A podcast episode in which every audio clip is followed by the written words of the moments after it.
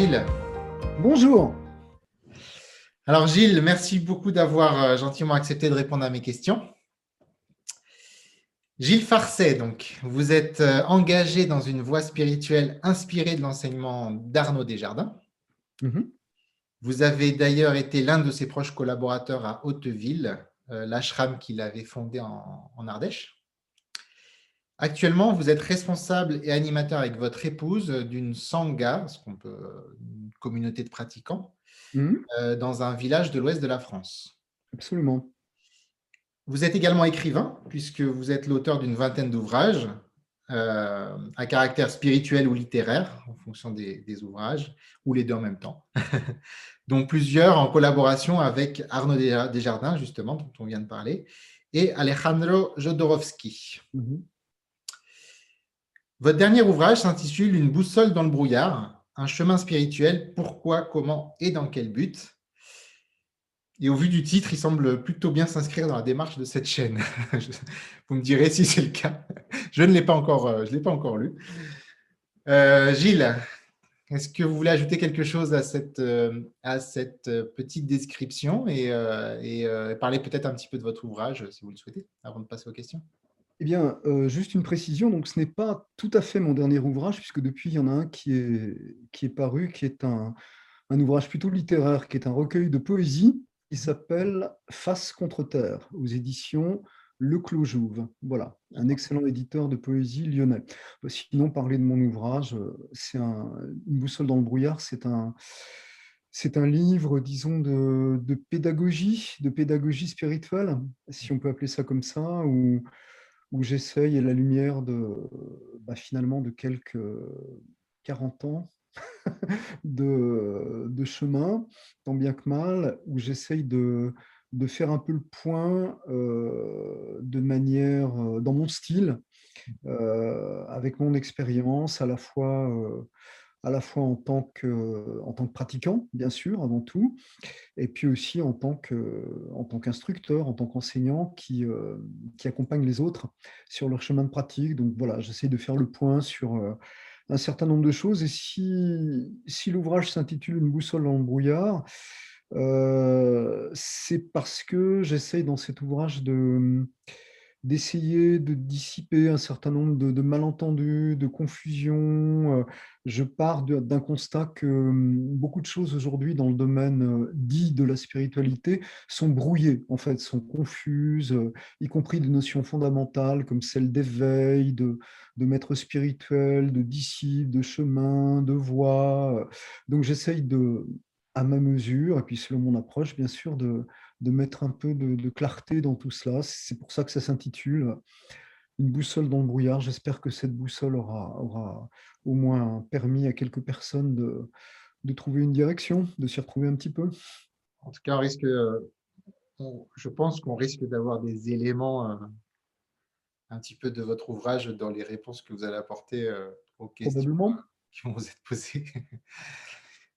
Gilles, est-ce que vous êtes prêt pour euh, répondre aux questions? Je ne serai jamais davantage prêt, donc autant être prêt maintenant. Première question, Gilles. La vie a-t-elle un sens? Pas forcément. Je dirais oui, bien sûr, mais euh, dans ce que je ressens, dans ma, dans ma perspective, ce sens ne va pas de soi. Il n'est pas, il n'est pas donné. Voilà, ce n'est pas comme si je disais, bah oui, la vie a un sens, voilà, je vais vous l'expliquer, ou quelqu'un d'autre va vous l'expliquer, ce qui serait d'ailleurs un peu prétentieux. Euh, je dirais que, pour commencer à, parler du sens de la vie, qui est évidemment un, vaste sujet sur lequel beaucoup se sont cassés les dents depuis quelques millénaires, il faudrait commencer par euh, parler de l'absurde. Euh, je dirais brièvement que la vie, l'existence euh, humaine peut tout à fait, euh, à bien des égards, paraître et peut-être euh, en pratique être absurde pour beaucoup de personnes qui finalement vivent une existence avec, avec ses joies, ses peines, ses espoirs, ses déconvenus, une existence ordinaire, disons, ou même parfois des existences brillantes qui sortent de l'ordinaire. Et puis finalement, en fin de parcours, ont une impression d'inaccomplissement, de déception, parfois de non-sens, parfois ce qu'on appelle le naufrage de la vieillesse. Donc, ce que je veux dire par là, c'est que euh, euh, pour moi, le, sens, s'il existe, n'est pas donné, il n'est pas, pas intrinsèque.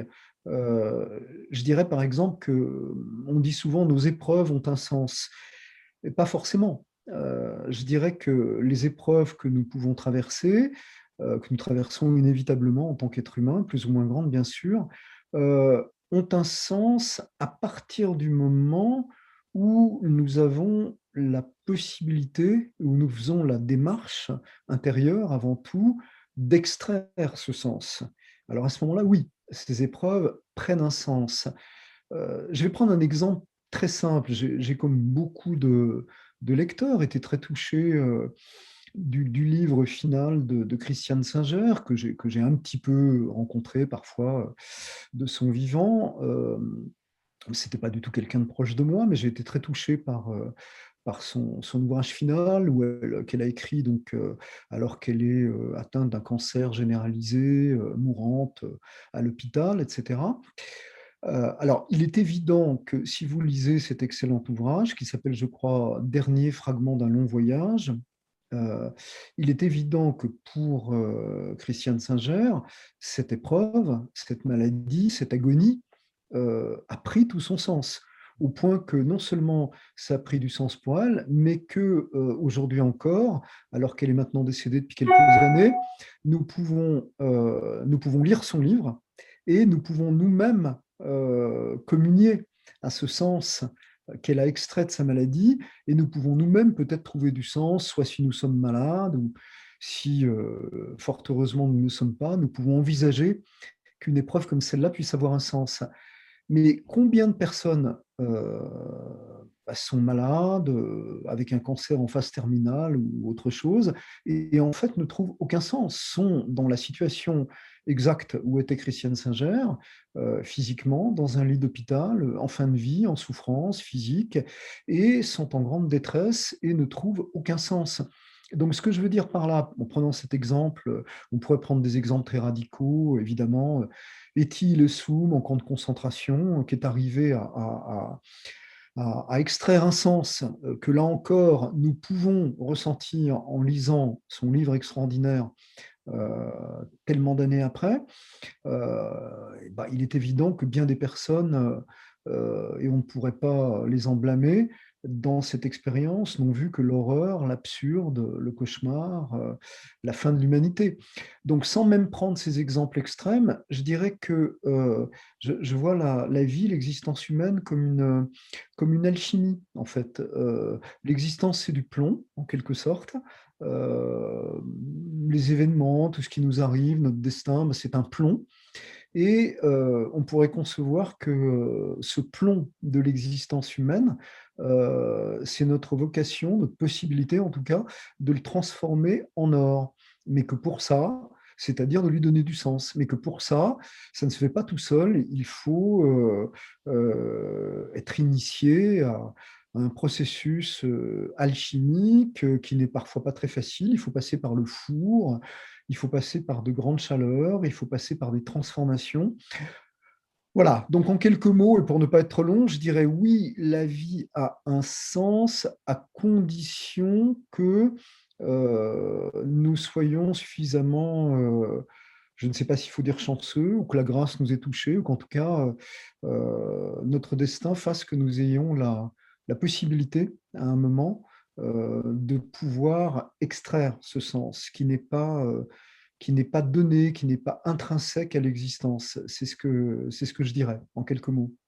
Il ne faut pas que les éléments dont les événements dont vous avez parlé nous plombent pour faire un mauvais jeu de mots avec. Euh, absolument, absolument. Mais beaucoup de gens sont tout simplement plombés, y compris parfois des personnes, des personnes qui peuvent avoir une, une, foi ou une, une, croyance ou même une adhésion à certaines valeurs spirituelles euh, qui peut-être subjectivement comptent beaucoup pour elle, et puis qui en fait, euh, face à l'épreuve, euh, bah, finalement sont envahis par l'absurde, peut-être parce que leur, leur, leur, adhésion à tout cela était encore, cela dit sans aucun jugement, bien sûr, encore un peu en surface, c'est que adhérer philosophiquement, adhérer conceptuellement, c'est une chose, intégrer, c'en est une autre. Après, il y a le fameux exemple millénaire hein, de, Socrate qui, euh, qui euh, boit très consciemment euh, la ciguë et qui, avant de boire la ciguë, converse avec ses élèves dans ce fabuleux dialogue que j'ai relu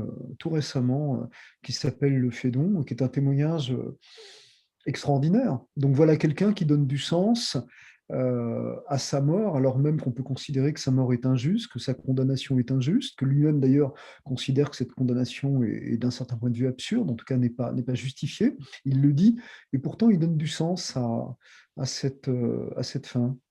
Il est resté cohérent avec, euh, avec son enseignement. Absolument. Merci. Passons à la deuxième question. Bien, allons-y. Quatre lettres. Dieu pour vous, c'est? C'est alors, au choix, le plus grand, le lien. Le mhm. lien. Euh, le plus grand, nous, je dirais, nous baignons dans le plus grand.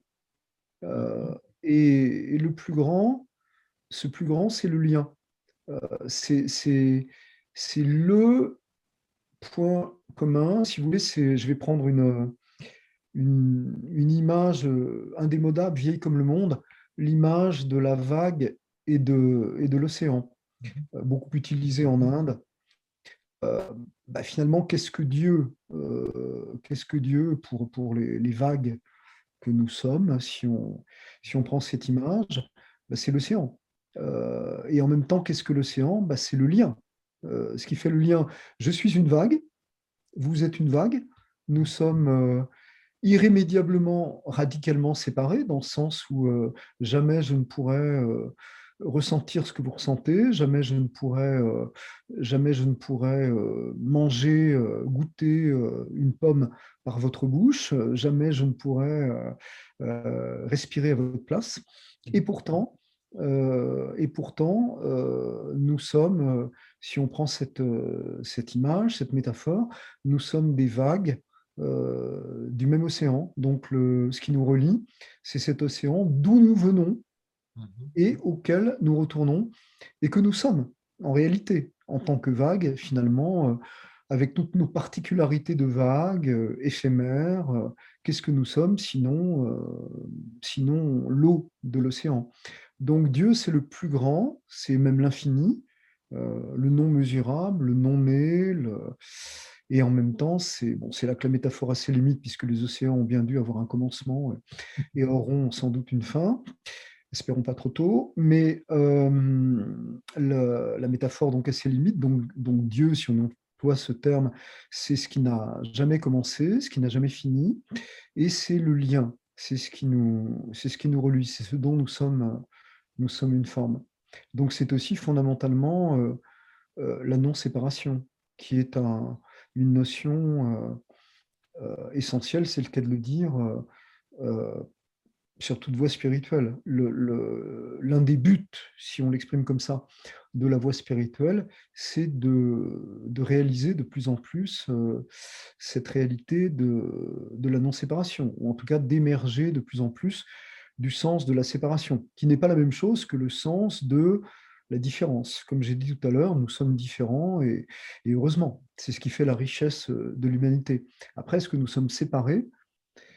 Euh, Je ne crois pas, mais différents, oui. Euh, ça me va, je comprends bien. Votre, je pense que vous vous rapprochez, enfin, ce qui est logique, puisque étant dans la voie spirituelle dans laquelle vous êtes, je pense que vous vous approchez de des concepts, euh, des concepts euh, orientaux, enfin de, de, de l'Inde, tout ce qui est du bouddhisme, hein, bouddhisme, hindouisme, on va dire, euh, ces, ces, notions-là. C'est l'océan qui se manifeste en des vagues. Justement, passons à la troisième question. Je revenir sur les vagues, l'océan et voir ce qui se passe avec ces vagues. Après la mort, stop ou encore? Ça dépend de quel point de vue on se place. Euh, je vais vous raconter très simplement euh, un, souvenir, en quelque sorte. Euh, il y a des années, j'ai séjourné auprès d'un être, à mes yeux, tout à fait extraordinaire. Ben, J'en reparlerai peut-être tout à l'heure dans, dans, la question suivante, euh, qui, s'appelait euh, Yogi Ramsurat Kumar, donc euh, un personnage haut en couleur, un, Indien.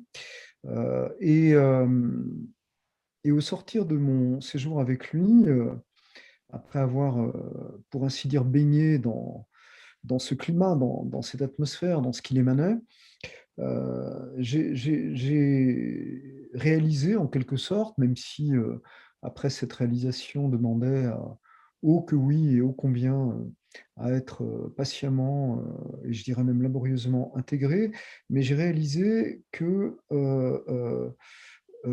ce qu'on allait appeler ma mort, la mort de Gilles, bon, et toutes les autres d'ailleurs, mais ce qu'on allait appeler ma mort, euh, serait finalement simplement un, épisode.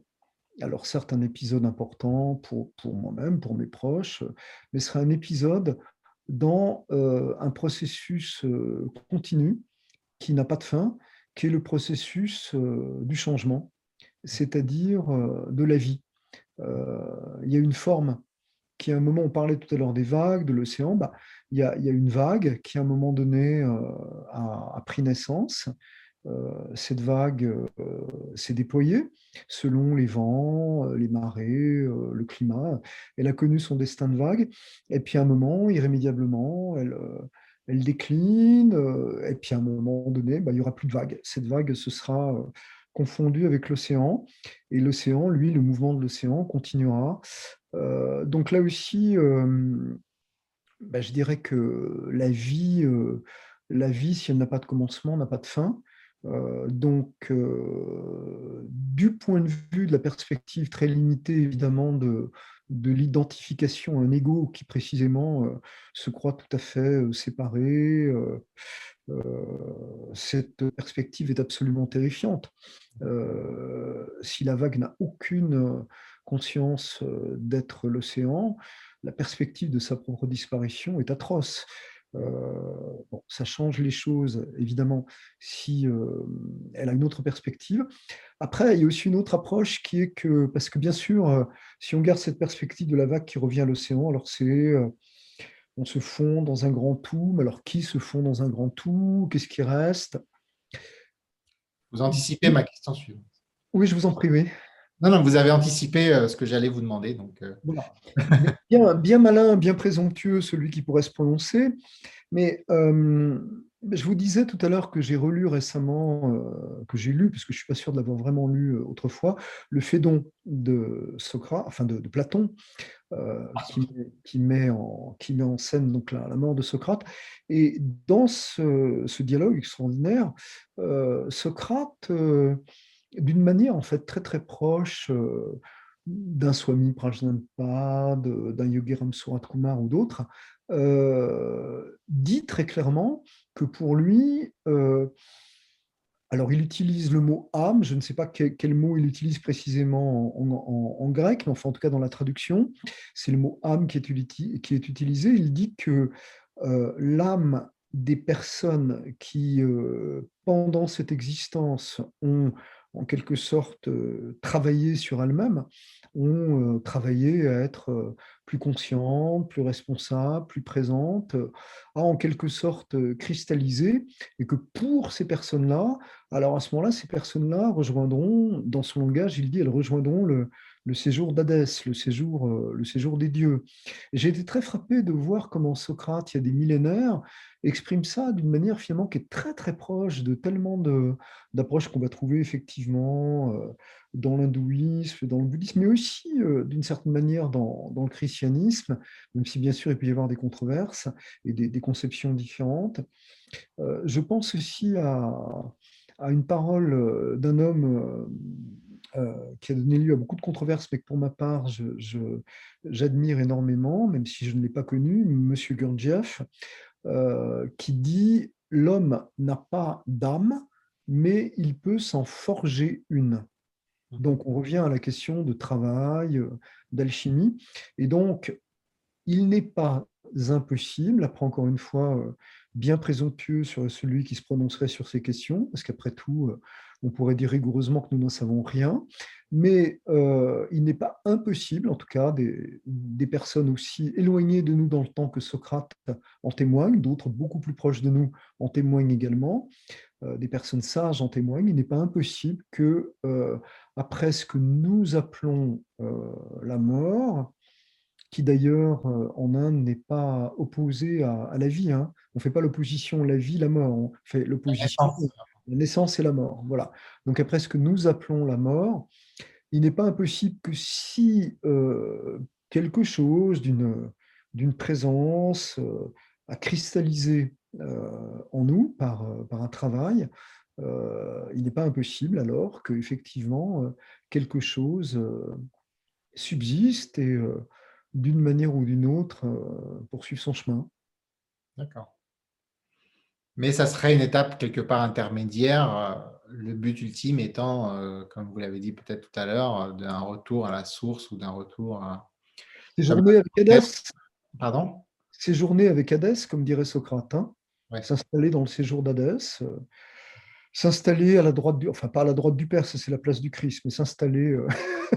s'installer je ne sais pas, au pied du Père, s'installer. Enfin, on peut utiliser euh, différentes, euh, différentes images. Euh, dans la communion des saints, au paradis, la ronde des élus, des images peut-être désuètes, mais qui disent quelque chose. Parce que c'est vrai que tout à l'heure, vous, vous disiez justement que ce serait dommage de se représenter comme un ego justement séparé. Déjà, ça serait présomptueux, effectivement, et puis euh, ça serait faux quelque part, mais n'y a-t-il pas une, beauté, justement, comme vous disiez, on n'est pas les mêmes, en fait, chaque vague est différente, et, euh, y aurait-il, n'y aurait-il pas une beauté à ce que ces différences euh, continuent de, continuent d'exister quelque part? C'est-à-dire qu'il y ait, une, mosaïque plutôt qu'une plutôt qu'une sorte d'homogénéité, quoi. Certainement, certainement. Après, euh, je crois que là, nous touchons vraiment. Euh, euh, moi, je suis un grand, un grand fan, si j'ose dire, de la différence, de la singularité, de, du mystère unique d'un être humain qui fait qu'une une personne est une personne unique, avec tout ce qu'elle peut avoir de, de tellement mystérieux, qu'on peut lire à travers son regard, on entend beaucoup de choses dans une voix aussi. Quand j'étais jeune, euh, j'étais producteur de radio et donc j'étais forcément sensible à, la voix. Il y a tellement de choses dans, une voix. J'aime beaucoup écouter les voix même des personnes disparues. J'aimerais tellement euh, entendre la voix du Christ, entendre la voix de Shakespeare, entendre la voix de Socrate. Bon. Euh, toujours est-il que, oui, bien sûr, il y a quelque chose de merveilleux et de bouleversant dans la singularité. Après, je crois qu'on touche au mystère. Euh, et le mystère, c'est par définition euh, quelque chose qui dépasse notre euh, entendement. Est-ce que quelque chose ne peut pas subsister effectivement d'une singularité en même temps que cette singularité, d'une certaine manière, retourne à son origine? Parce que en même temps, tout ce qui fait notre singularité, à vous et à moi, d'une certaine manière, ça paraît conditionné. C'est-à-dire que la personne que je suis, si, si enfin, espérons que je ne suis pas une trop, trop vilaine personne, mais bon, si belle, avec sa beauté, avec, euh, avec sa singularité, cette personne est euh, en, en grande partie, alors elle a son mystère unique et puis elle est en grande partie le fruit euh, bah, de mon destin, de, mon, de mes origines, de, des, autres personnes que j'ai rencontrées dans ma vie. Donc il est évident que tout ça, tout ce qui fait la, la forme particulière de cette vague, et procède beaucoup de, choses relatives, de choses conditionnées qui vont euh, en quelque sorte se, se, décomposer à partir du moment où, euh, à partir du moment, c'est un peu, vous savez, me vient souvent l'image euh, l'image d'un déménagement. Quand vous êtes chez vous et que vous avez aménagé votre espace, à un moment donné, si vous déménagez, que vous quittez pour toujours un endroit, vous allez démanteler, vous allez décomposer un espace qui était composé, ne serait-ce que la décoration, les meubles, etc. Cet espace qui existait, que vous reconnaissiez, va être à jamais décomposé on ne retrouvera plus jamais cet espace unique qui était votre salon tel qu'il était à cet endroit. Après, vous pouvez, euh, avec les objets que vous avez gardés, vous allez euh, reconstituer un salon ailleurs, mais ça sera jamais, même si vous avez les mêmes objets, le même canapé, la même table, ça sera jamais le même. Ça sera encore différent. Il y aura des espaces d'un autre, euh, venus d'ailleurs, qui, qui, se seront recomposés autrement. Donc, on est obligé pour ça d'utiliser des, métaphores, des images euh, pour approcher ce mystère euh, qui nous dépasse. Mais euh, encore une fois, je suis un grand, un grand fan de, de, la singularité et effectivement, effectivement comment est-ce qu'on peut concilier ce retour à l'origine en quelque sorte et union sans confusion. Ouais. Union sans confusion. Merci, je pense qu'on a fait le tour de la question. en tout cas, à notre niveau. Quatrième question, vous avez commencé à y répondre euh, tout à l'heure. Je ne vais pas le prononcer à votre place, mais un personnage spirituel qui vous a marqué? Alors, j'ai droit qu'à un seul. Non, vous avez le droit à tout ce que vous voulez. Bon, alors, je vais, je vais redire donc Yogi Ram Kumar. Donc, euh, il se trouve que j'avais une petite photo de lui dans ce bureau, donc je le montre à l'image. Euh, qui m'a euh, énormément marqué, euh, bouleversé.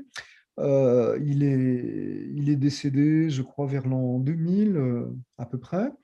J'ai rencontré à la fin de sa vie, vers, je ne sais même plus les dates, vers 1995. un autre qui m'a évidemment beaucoup marqué, bah, c'est bien sûr Arnaud Desjardins, que vous avez cité, qui était mon, mon, ami spirituel, celui qui m'a guidé sur le chemin pendant 30 ans et qui d'une certaine manière continue. Euh, Lee Lozovic, qui était un grand ami, euh, un, Américain qui est également décédé, euh, peu de temps avant Arnaud Desjardins d'ailleurs, qui était un, très grand ami, un, homme, à mon sens, d'une grande dimension spirituelle. Dont... Même, dans la même voie euh, que Arnaud Desjardins Pas dans la même voie. Alors, Lilosevic était élève justement de Yogi Ram Kumar. C'est par lui que j'ai connu euh, Yogi Kumar, mais il était très proche euh, d'Arnaud Desjardins. Enfin, il se trouve que je les avais présentés il y a très longtemps, mais ils sont devenus très proches. Et bon, c'était quelqu'un, à mon sens, d'une grande dimension. Et puis sinon, il y, a, des personnes que je n'ai jamais. Donc là, j'ai cité trois personnes que j'ai eu le, grand privilège de rencontrer, euh, pour certaines vraiment de côtoyer pendant longtemps, comme Arnaud Desjardins. Euh, et puis, il y a des, personnes que je n'ai évidemment jamais rencontrées, mais qui m'ont tellement marqué, euh, bah, tout simplement le Christ. je suis, je j'ai utilisé des métaphores hindoues mais je suis extrêmement sensible et de plus en plus, je dirais, aux, évangiles. Je trouve que c'est un texte absolument extraordinaire sur tous les plans, dont je n'ai jamais fini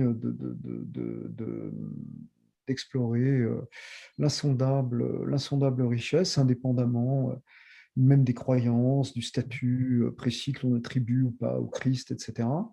Donc le Christ, Jésus de Nazareth, euh, Monsieur Gurdjieff, que j'ai cité tout à l'heure, euh, que je n'ai pas rencontré puisqu'il est mort en, 1949, mais j'ai eu la chance de, j'ai eu la chance de pouvoir aller un jour avec quelqu'un de sa lignée euh, dans l'appartement qu'il a occupé euh, pendant très longtemps à Paris et qui a été conservé un petit peu comme un, sanctuaire.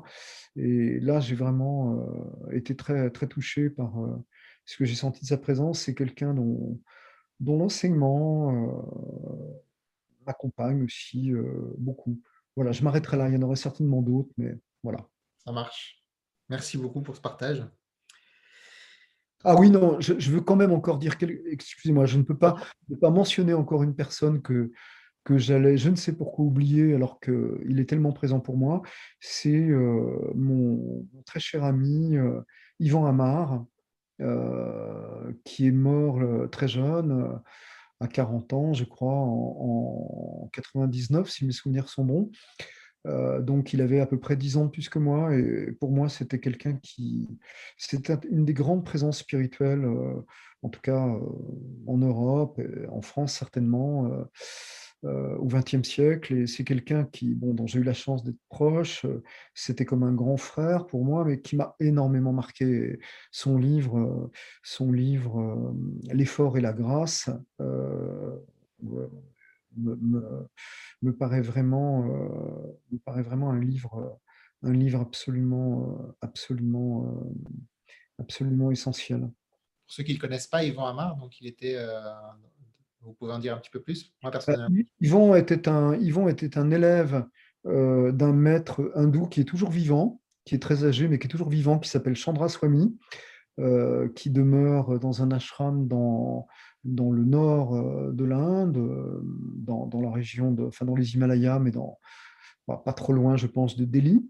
Et Ivan était un, homme euh, de, culture juive, d'une immense culture spirituelle, philosophique, et qui, qui, était un témoin extraordinaire d'une liberté, d'une sagesse, d'une poésie, d'un humour, d'une tendresse.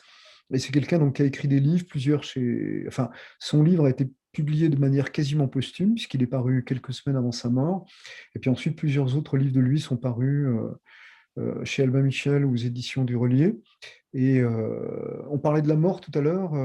son épouse Nadège, avec Marie de Henzel, ont écrit un livre, un très beau livre, qui s'appelle, je crois, Mourir les yeux ouverts, et qui, euh, qui relate, enfin qui, qui, est une réflexion bien sûr sur la mort, mais qui relate la mort, les derniers jours et les, dernières années d'Ivan, qui était atteint d'une maladie euh, incurable. Donc voilà, c'est quelqu'un qui m'a beaucoup marqué. Mhm. Parfait, merci. C'est tout? On en reste là sur cette question? On s'arrête là. C'est vos derniers mots? Sûr. Absolument. Passons à la cinquième question et dernière.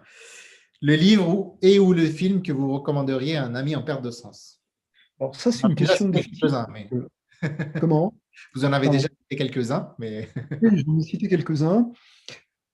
Euh, un film, tiens, un film. Bah, il y a un film, je parlais des évangiles, il y a un film euh, qui est un de mes films favoris euh, de tous les temps, qui m'a énormément marqué, qui est un film de Jean-Pierre Melville, grand réalisateur, très connu surtout pour des films, euh, disons, euh, qu'on va qualifier de policiers, mais enfin qui sont souvent un peu des drames métaphysiques, comme euh, Le Samouraï avec Alain Delon, autre chose comme ça.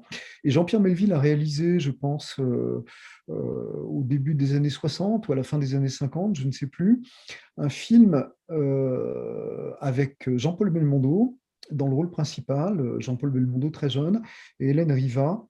Et ce film s'appelle Léon Morin, prêtre.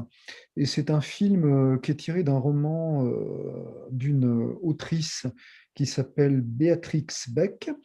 Et ce film est l'histoire de la relation spirituelle hein, entre un jeune prêtre tout à fait atypique, tout à fait extraordinaire, une sorte de, de saint, mais pas du tout conventionnel, très surprenant, et d'une jeune femme qui au départ est totalement révoltée, incroyante, euh, qui vient pour le provoquer.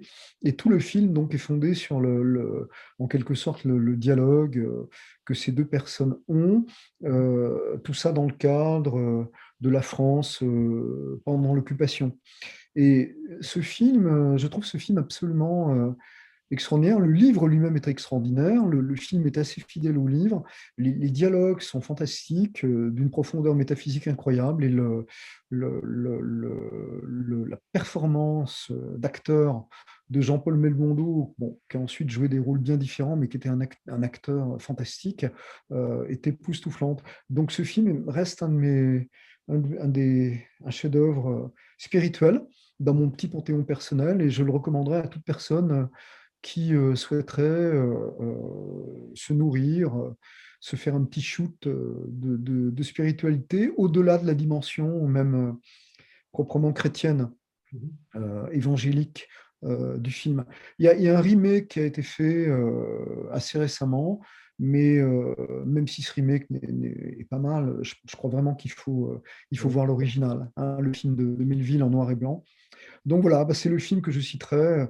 Sinon, un livre, il y en aurait tellement, tellement, tellement, tellement que bah, je pourrais citer au moins trois ou quatre livres d'Arnaud Desjardins qui m'ont bouleversé. Je pourrais citer le livre d'Yvan Amar que j'ai cité tout à l'heure. Je pourrais citer Fragment d'un enseignement inconnu qui reprend l'enseignement de M. Gurdjieff. Je pourrais citer bah, le Fédon de Platon qui raconte la mort de Socrate.